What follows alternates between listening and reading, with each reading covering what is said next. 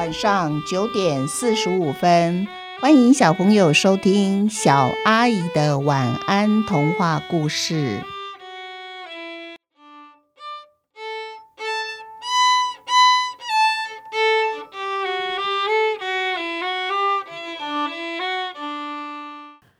壁虎温暖。壁虎好冷，是一只非常怕冷的壁虎。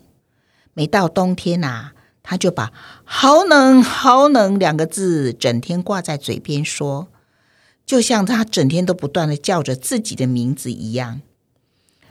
壁虎好冷，很怕冷，怕得远近驰名，大家都知道。小猫、小狗、小兔子就对好冷说。瞧，你身上只有一张薄薄的皮，难怪一到冬天你就整天喊着“好冷，好冷”。夏天天气热，我们身上的毛啊会脱落一点点，到时候全部送你好了。冬天呐，你就不用“好冷，好冷”的叫个没完。好冷，想想也对，他从来没有听过小猫、小狗、小兔子寒冷，因为它们身上的毛肯定都很温暖。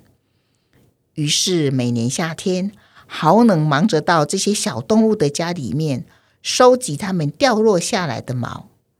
好冷呢，就用这些毛给自己布置一个舒服又温暖的家，等待冬天来临。所以，当大家在夏天陆陆续续储存粮食的时候，准备过冬，怕冷的壁虎呢，好冷，它就扛着可以保暖过冬的猫儿的毛、狗的毛、兔毛回家。好冷呢，一趟又一趟，扛得满头大汗，他也不嫌累。大家见到满身是汗的好冷，就会开玩笑对他说：“你不觉得好热吗？”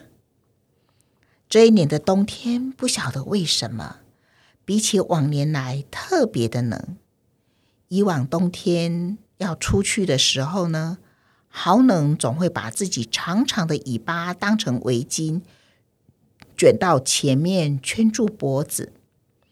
谁知道秋天的时候，它的尾巴不小心被一个路过的人踩断了，一直到冬天，尾巴都没有办法长成原来的长度。太短的尾巴呢，自然就无法当成围巾圈住脖子了。于是，这个冬天，如果他要出去外面抓蚊子，他就总是缩着他的脖子，还是忍不住寒意，身上不停地颤抖呢。或许因为如此吧，好冷啊！这个冬天抓不到几只蚊子可以吃。唉，好冷，心里叹口气，我又冷又饿，这个冬天我怎么撑得过去呀？于是，好冷躲在家里。他躺在猫毛、狗毛、兔毛这堆综合毛铺设的温暖的床垫上，想了又想，再这么下去啊，我不是冷死，就是饿死。于是他决定离开他的家，他要找一个比较不冷的地方，好好的伸展他的身手，吃一个饱饱的饭。好冷，一向都住在人们家里，所以当他进入办公大楼的时候，他确实吓了一大跳。办公大楼里面不止人多，声音也多，各式各样的机器更是多。好冷呢，对于热是很敏感的，就好像是植物对于光有趋光性，好冷也有趋热性。他很快就找到他来的地方，一个最温暖的、最舒服的地方，就是在影印机的附近。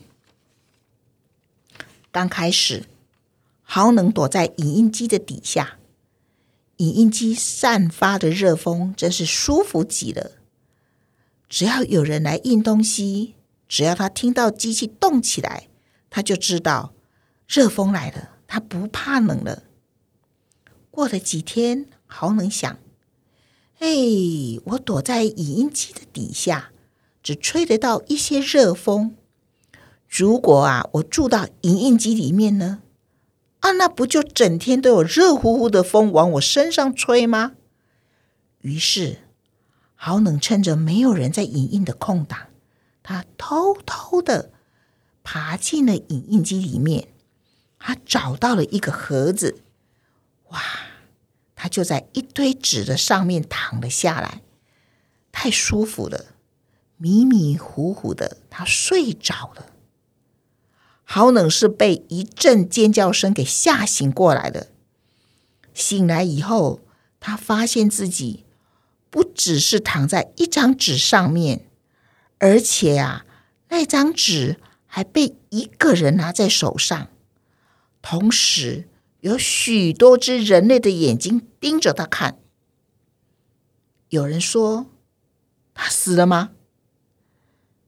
又有人说：“怎么？为什么？为什么有壁虎跑到我们的影印机里面呢、啊？”哎，有一个人忽然比着豪能说：“你们快来看，他身上还印了两个字‘温暖’。”这时候，拿着纸的那个人大叫：“啊！”我这张纸最开头两个字不见了，原来就是印到这只壁虎身上去了。他和这张纸啊一起被影印机印了出来，他又在滚筒里转了一圈，这不是跟被压路机压过没有两样吗？我们猜呀、啊，他八成是死了。反正这张纸少了开头两个字，我又不能用。我们把它和壁虎一起丢进垃圾桶，我要再印一张。被扔进垃圾桶里的豪能动也不敢动，他就这么待在垃圾桶里面，一直到天黑，办公室的灯都关掉了，办公室暗了，所有的人都离开了。豪能再三确认办公室里面都没有人之后。他才从垃圾桶里爬了出来。爬出来以后的豪能呢，赶紧跑回他那有着兔毛、猫毛、狗毛的家。从此以后啊，豪能就到处绣着印在他身上的“温暖”两个字。然后他告诉大家：“我改名喽，从今天开始，请大家叫我壁虎温暖。”说也奇怪，改了名字的壁虎呢，冬天的时候，它不再整天叫着好冷好冷。现在啊，它可是一年四季都觉得温暖得不得了的温暖壁虎。我们一起想一想，小朋友，你们知道壁虎在什么情况下会自断尾巴求生呢？还有，除了壁虎的尾巴断了还会再长出来，还有哪几种动物身体某一部分断了可以再长出来哦？也就是啊，这些动物拥有让全天下人类羡慕的超强的再生能力。这一系列有恐龙妈的故事就在这里全部结束了。下一个系列我要说的故事是家，共有四个故事，分别是世界最美好的地方、返家、看守家的精灵，还有钢琴和钢琴家。欢迎大家继续收听和家有关的故事，不要忘记小阿姨的晚安童话故事。祝你们有一个甜蜜的梦，晚安。